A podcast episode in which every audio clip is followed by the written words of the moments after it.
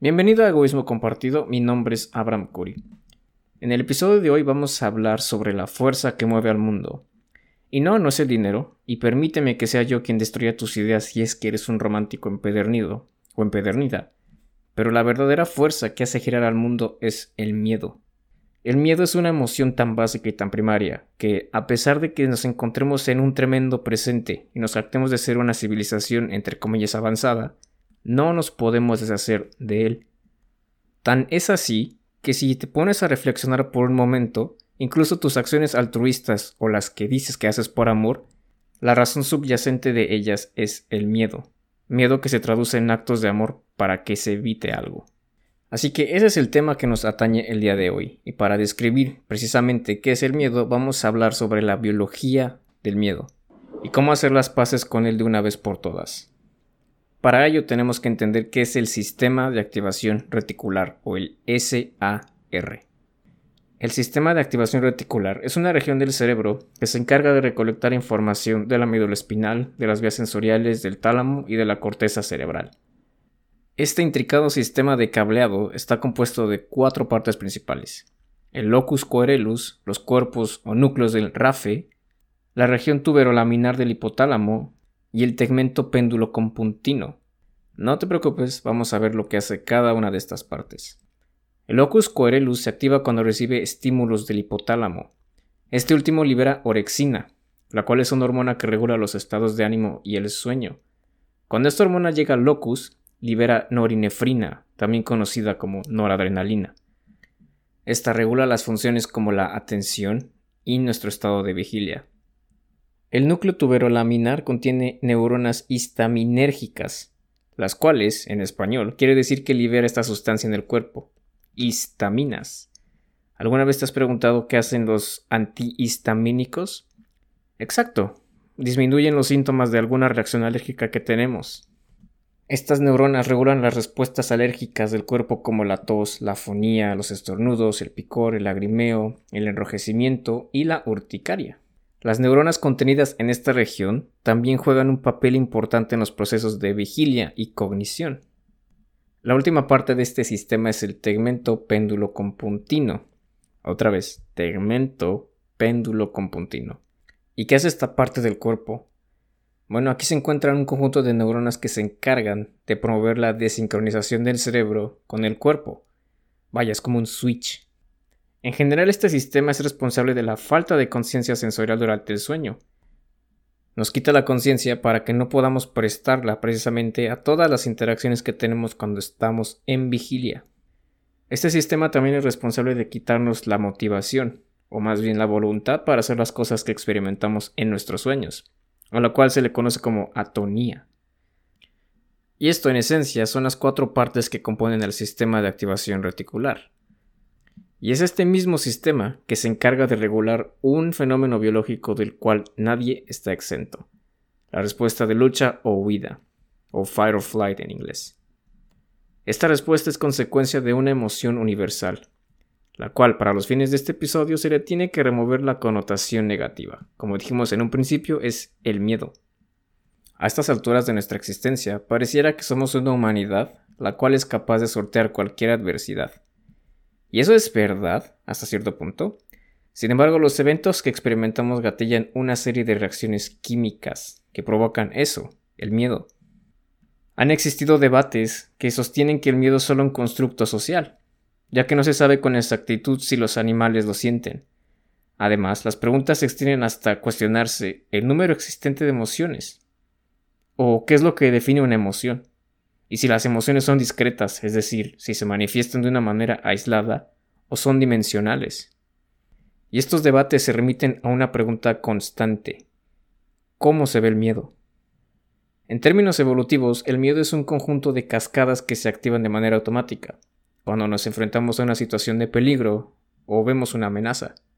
En humanos se experimenta un cambio súbito en la respuesta motora y el estado psicológico, en el ámbito clínico, el miedo se puede manifestar como desorden de estrés postraumático, y por lo tanto se generan sensaciones de aversión o desasosiego a eventos circundantes a un trauma, a los cuales se les conoce como reacciones peritraumáticas. Por ejemplo, la incómoda sensación que una víctima de acoso puede sentir cuando es abrazada o abrazado. No es exactamente acoso, pero gatilla sensaciones desagradables en quien lo sufrió. El miedo no se manifiesta solamente en desorden de estrés postraumático, sino en trastornos de personalidad limítrofe y estados de angustia, y en el peor de los casos a comportamientos autodestructivos. Para entender a fondo lo que es el miedo, es menester entender lo que es la cascada de defensa ya que el conjunto de esta serie de reacciones son las responsables de regular las siguientes respuestas. La vigilia, el estar consciente y despierto. La respuesta de lucha o huida. El congelamiento o parálisis. La inmovilidad tónica, que en español es hacerse el muerto.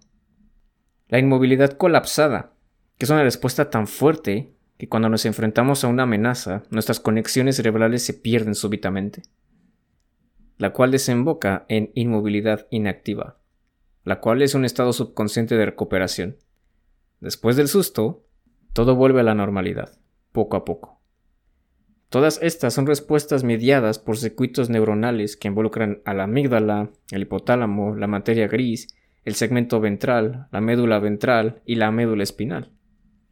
Sé que resulta complicado imaginarse estas partes del cuerpo en un podcast, no vamos a ir a fondo describiendo cada una de las partes de esta cascada de defensa, ya que lo único que tienes que entender es que están interconectadas y que estas interconexiones desembocan en órganos y músculos. En cualquier caso, contamos con un amplio repertorio de reacciones para cuando nos enfrentemos a una amenaza o un peligro, y vamos a ver cada una de ellas. La agitación o el estar despierto. Este es el preámbulo de toda cascada de reacciones del miedo. ¿Por qué? Porque es aquí donde se provoca una vasoconstricción y es por ello que la boca se seca cuando nos enfrentamos ante una amenaza. Y no solo eso, nuestros músculos se tensan y el ritmo cardíaco aumenta. Una vez que nos percatamos que estamos frente a un peligro inminente, se pueden generar las diferentes reacciones que mencionamos anteriormente, pero la más común es la respuesta de lucha o huida. En esta respuesta se combinan una serie de patrones de respuestas fisiológicas y de comportamiento. En animales, observamos esto cuando se enfrentan a una amenaza inminente como un depredador, y como su nombre lo dice, la especie en cuestión decide si lucha o huye. En humanos también se puede manifestar así, si estás frente a un depredador, un oso, un puma, cualquier animal que ponga en peligro tu vida, o en situaciones menos peligrosas. Vamos a poner un ejemplo. Un veterano que ha vuelto de la guerra vuelve a ser un civil y se presenta a su cita con su terapeuta. Asumiendo que el estrés que sufrió durante este periodo de la guerra sigue vigente hasta la fecha, dicho hombre entra a su consulta y observa la sala con detenimiento. Y tan pronto el hombre pone su pie dentro del consultorio del terapeuta, este hace un crujido. Ya desde ahí el hombre comienza a sentirse incómodo Posteriormente el terapeuta no sabe plantear una pregunta o más bien la plantea de manera ambigua. El veterano de guerra siente que lo están intentando engañar o que le quieren ver la cara y se enoja. Y este se levanta de su silla, señala al terapeuta, frunce el ceño y se empieza a agitar. Su respiración es abrupta y además de eso comienza a temblar. Y sin darle la espalda al terapeuta el hombre le dice, aléjate de mí. La respuesta de lucha o huida también es común en los niños. Cuando estos se enfrentan a factores estresantes, tienen de dos, o corren o hacen una rabieta. Cuando un niño hace una rabieta es porque no puede encontrar otra manera mejor de lidiar con la situación que se le presenta. Y esto se ve manifestado cuando los niños rodan por el piso, por sus espaldas, pegan, gritan y muerden todo lo que está a su alcance. En adultos, las personas que sufren de desorden de estrés postraumático evitan deliberadamente ciertas situaciones que los hagan recordar ciertos eventos.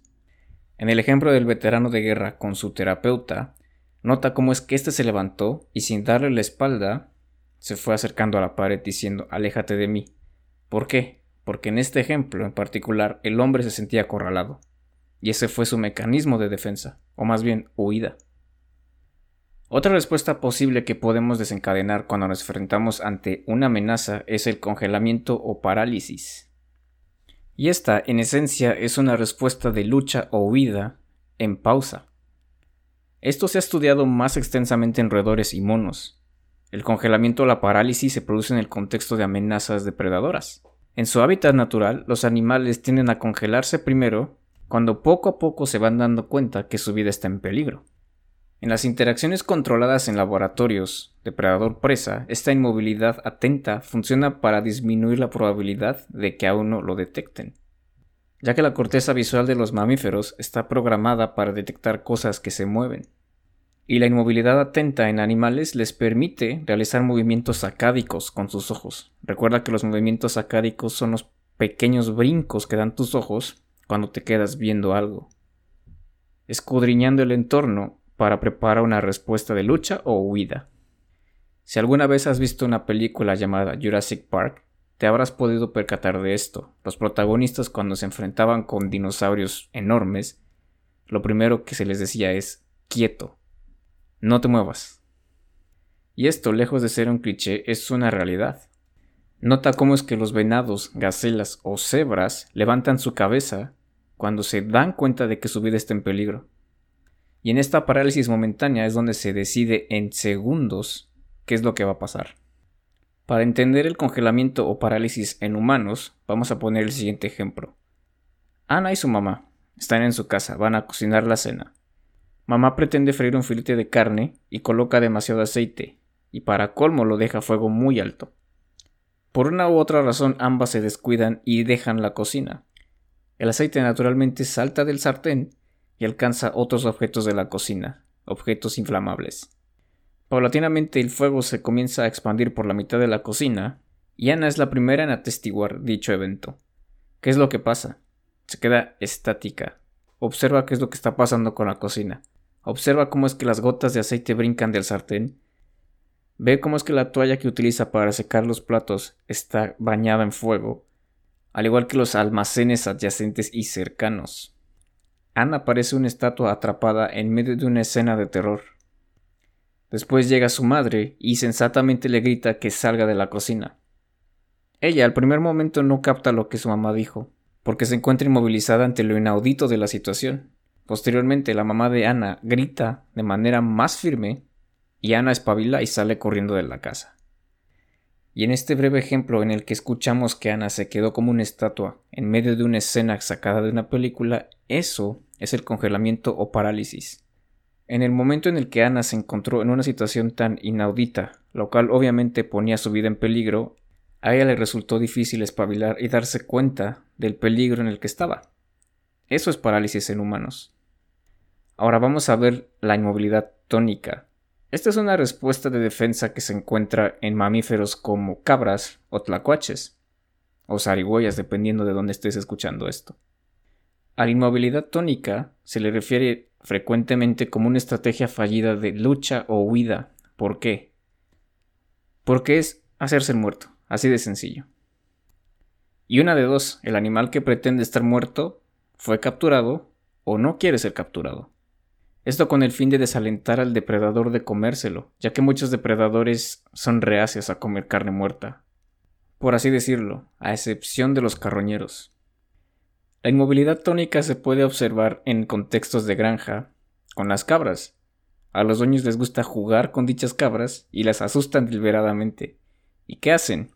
Se desmayan entre comillas, pero si observas un video en YouTube te das cuenta que se ponen tiesas, y esta respuesta se puede observar en laboratorios cuando queremos, por ejemplo, inocular un ratón.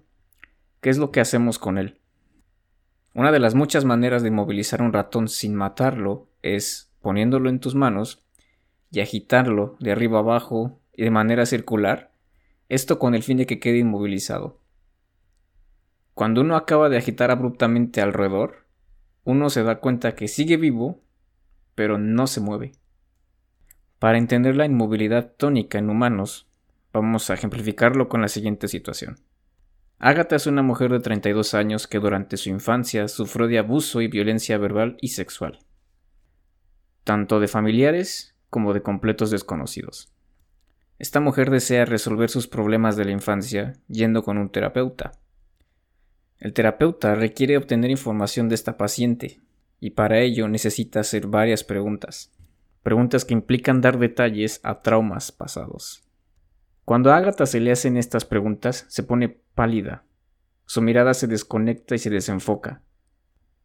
Las palabras no le salen de la boca y si salen son solo incoherencias. Y se le dificulta articular sus pensamientos en palabras. El terapeuta de turno describe esto como un trance, donde Ágata se desconecta completamente del mundo. Entonces el terapeuta le dice a Ágata que se concentre en su voz, con el fin de traerla de vuelta al presente, para traerla de vuelta hacia la realidad. Y cuando Ágata vuelve al presente y a la normalidad, le dice a su terapeuta, vi la cara de mi abusador mirándome fijamente a los ojos. La inmovilidad tónica en seres humanos se puede producir en varios escenarios, cuando el individuo está acorralado y percibe que no es posible escapar ni luchar. Como respuesta de un último recurso, cuando hay un contacto físico con un perpetrador y la huida o la lucha no es posible o de plano ya se fracasó, la primera línea de defensa va a ser paralizarse, pero hasta el punto de no poder reaccionar. Este equivalente a hacerse muerto en humanos es prevalente en personas que han sufrido traumas, y esta respuesta se puede dar sentado, de pie o acostado. Y desafortunadamente en este contexto es donde se describe y es predominante el hecho de estar paralizado, en los traumas relacionados con abuso sexual. Cuando una persona es sometida a reacciones peritraumáticas, es decir, todo aquello relacionado con el trauma en sí, también es posible gatillar esta respuesta de quedarse inmóvil, la cual se puede amplificar cuando esta persona vive la misma situación en otro contexto. Ahora, veamos lo que es la inmovilidad colapsada, ya que puede tener varios nombres. A menudo se le refiere a él como colapso, inmovilidad flácida sincope vasovagal y sincope neurocardiogénico. Y esto en español y en simples palabras es desmayarse. La inmovilidad colapsada se ve en ciertos mamíferos como las gacelas cuando son atrapadas por sus presas. Cuando éstas se encuentran a merced de su depredador, ellas no pretenden estar muertas, se desmayan. ¿Y cómo se observa esto? Porque cuando los depredadores atrapan a sus presas las toman del cuello y a veces las sueltan, en ese caso, las gacelas que están desmayadas están completamente flácidas. En humanos esto se ve principalmente en fobias. Cuando una persona que tiene una fobia a la sangre se encuentra en presencia de sangre, se desmaya. Lo mismo pasa con muertos, lo mismo pasa con arañas o con cualquier trauma que se considere una fobia. No un miedo, sino una fobia. La postura erguida de los humanos nos hace especialmente propensos a que nos falte el aire, por lo tanto, ocurre lo contrario que una parálisis. Nuestros músculos se vuelven flácidos e incapaces de sostenernos, y es por eso que nos caemos. Una vez que pasa todo lo malo, tenemos en nuestro amplio repertorio de respuestas del miedo la última, la inmovilidad silenciosa o inactiva. En esta etapa, en animales, este se tiene que recuperar poco a poco del estrés al que fue sometido. Mediante la recuperación paulatina de las lesiones ocasionadas por un depredador, o simplemente descansar para recuperar energías. Esta etapa de recuperación no se lleva a cabo necesariamente después de haberse desmayado. Lo podemos observar de primera mano con los perros. ¿Qué es lo que hace un perro cuando se enferma o tiene alguna enfermedad? Uno como dueño se da cuenta, no se mueve, se queda quieto. Cuando se encuentran quietos, el cuerpo ya no se concentra en actividades no esenciales, que sería digestión o moverse, centra toda su energía en recuperarse. ¿Y cómo se experimenta esto en humanos? También, cuando una persona se ha desmayado al momento de despertar, tarda un poco en volver a ese estado de vigilia en el que estaba antes de desmayarse. O también en humanos se puede observar, por ejemplo, si un señor mayor evita una cirugía que sabe que se tiene que hacer, en este caso de la vesícula biliar. Él sabe que tiene dolores recurrentes en la región abdominal y aún así decide seguir con su vida normalmente. Un día este señor decide ir a una fiesta familiar, se mueve y se percata de que tiene un dolor intenso abdominal, que solamente pasa cuando se está moviendo. Lo que está pasando en su cuerpo es que un cálculo se ha impactado en el conducto biliar y salió al duodeno, ocasionando un dolor insoportable. ¿Cuál es la solución de este señor? Quedarse quieto e ir a un médico, por obvias razones. Y esto es la parte biológica del miedo. Pero ¿por qué es importante que lo sepas? porque tienes que hacer pases de una vez por todas con la idea de que el miedo es inevitable y que sí, depende de factores externos que se consideren amenazas o peligros para tu integridad, pero también uno puede tener miedo por las cosas que se imagina. De ahí el dicho que uno sufre más en la cabeza que en la vida real.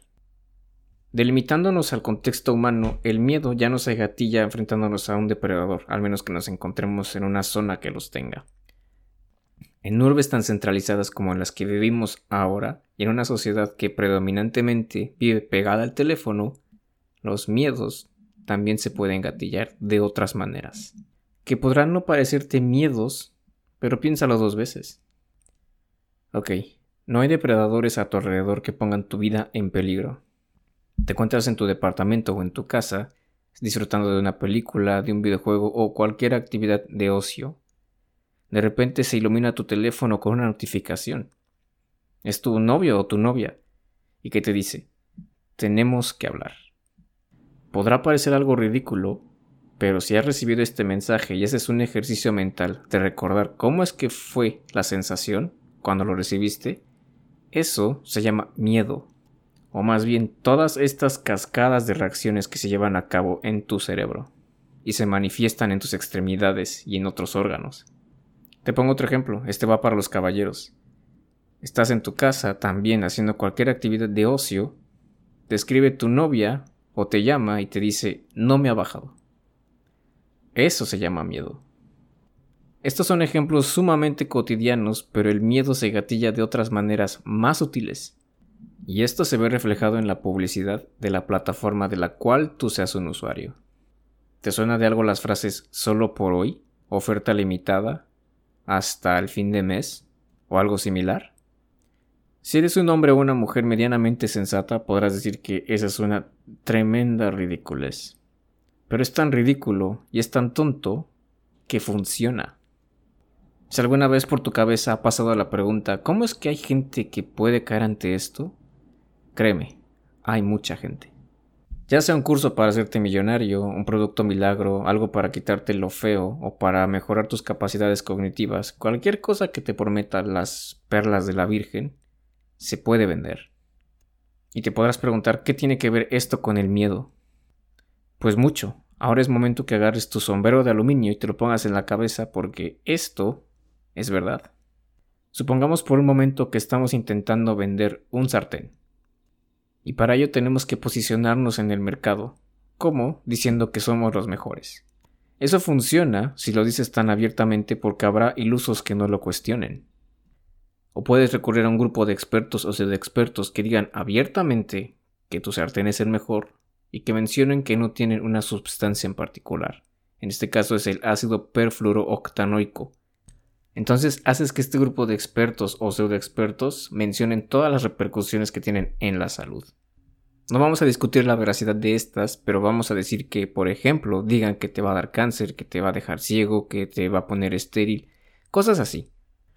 Es posible que alguna de estas cosas pueda pasar, pero cuando se magnifican hasta tal grado se genera una respuesta en la audiencia, o sea, en ti. ¿Y cuál es esa respuesta? El miedo. Miedo porque el comercial que acabas de ver te dice abiertamente que todos los sartenes tienen esa sustancia que generan todos estos males en el cuerpo. Por lo tanto los tienes que evitar. Y ahora vas a tener que comprar ese sartén que estás intentando vender que aparentemente no lo tiene. Ya te puedes quitar tu gorro de aluminio y decir, vaya publicidad más ridícula. Y sí, tan ridícula que funciona. Y podrás señalar de ilusos a las personas que caen a semejante publicidad, pero lo más probable es que tú tampoco estés exento. ¿Cuándo fue la última vez que compraste una cosa por impulso? ¿Te dijeron que ya no había más? ¿O que era la última? Cualquier cosa puede ser un dispositivo electrónico o ropa. Y nuevamente funciona. Ahora, ¿cómo es que podemos observar el miedo en actos que aparentemente son de amor no nos vamos a extender a la filantropía, sino a las cosas que haces cotidianamente con tu esposa o tus hijos o con tu marido. Algo muy típico. ¿Por qué le dices a tus hijos o incluso a tu pareja que se tapen, que se pongan una chamarra o una chaqueta? Porque tienes miedo a que se enfermen. ¿Por qué le dices a tus padres que ya están en una edad avanzada que no carguen objetos pesados o que eviten hacer cosas que requieran mucho esfuerzo? porque tienes miedo de que les pase algo. O actos de autoconsideración o amor propio. Ya sabes por qué me lo merezco. Ahora, vamos a poner un ejemplo de que eres una persona que cuida mucho su alimentación. Y no solamente al grado de comprar orgánico, sino de ser muy cuidadoso en el material de los contenedores donde colocas tu comida. El argumento de justificación para con los demás y para contigo mismo es salud. Pero ¿cuál es el motivo subyacente para cuidar la salud? Exacto, el miedo a perderla. Otra manera en la que podemos observar el miedo es con lo que probablemente se ha convertido o ya no tarda en convertirse en nuestro tercer brazo, la tecnología, nuestros dispositivos móviles, llámese un teléfono o una tablet. No vamos a abordar el hecho de cuánto tiempo se pierde consumiendo contenido insulso y que no te deja nada, sino qué es lo que hace que tú estés viendo este tipo de contenidos. El miedo. ¿Cómo es que es el miedo? ¿Por qué revisas constantemente tu feed de Instagram o el de Facebook? ¿Por alguna novedad? ¿Subieron algún video? ¿Le dieron like a mi foto? ¿Me hicieron algún comentario? YouTube.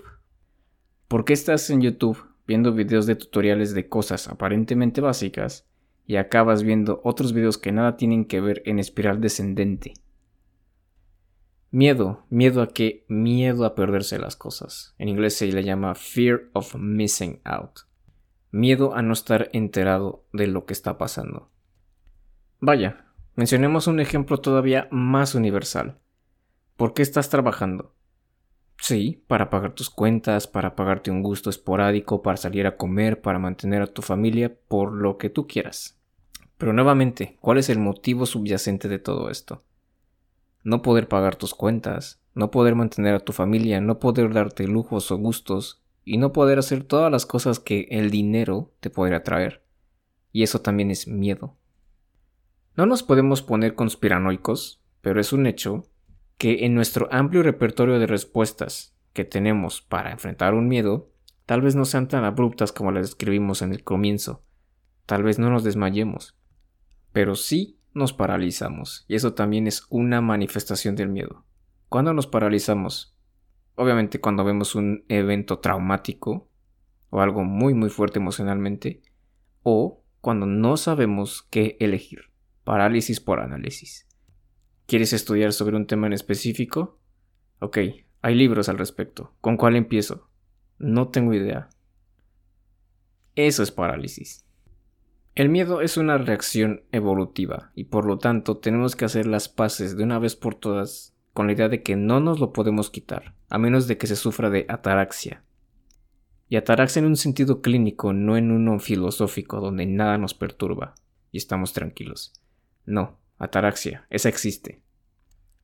Y haciendo a un lado la carga motivacional de las frases cliché de actúa a pesar del miedo o no tengas miedo, la verdad es que lo vas a tener. Punto. Siempre. Desde eventos que en efecto pongan en peligro tu vida como una pistola apuntándote en la sien o que te diga tu novio o novia que necesitan hablar por mensaje de texto. Actuar a pesar del miedo es una frase que se ve muy a menudo en redes sociales. Sin embargo, es tan trillada y tan cliché que no tienes otra opción más que actuar, aunque tengas miedo. Siempre y cuando sea de manera prudente. Porque nos gusta decirnos a nosotros mismos y sobre todo a los demás que somos valientes y que actuaríamos de cierta manera si nos enfrentáramos a una situación. Pero la realidad y otra idea con la que tienes que hacer las paces es que no sabes cómo vas a reaccionar. Lo que quiero que te lleves de este episodio es que el miedo siempre va a estar ahí. Y lo mejor que puedes hacer es usarlo como motivación. Me explico. ¿Tienes miedo a tener una calidad de vida deplorable con enfermedades crónicas, con obesidad o con cualquier otro malestar? Probablemente no. Así que por eso tienes que hacer ejercicio. ¿Quieres vivir en la calle, no tener un techo, no tener comida, no tener con qué proveer a tu familia? Probablemente tampoco. Así que lo mejor que puedes hacer es honrar tu trabajo o encontrar maneras de obtener ingresos extra. A eso me refiero cuando te digo que el miedo lo utilices a tu favor. Utilízalo para motivarte, no para paralizarte. Y bueno, esto ha sido todo por el episodio de hoy. Yo agradezco muchísimo tu tiempo y tu atención. Que tengas un excelente día, viaje o entrenamiento. Nos vemos en la que sigue.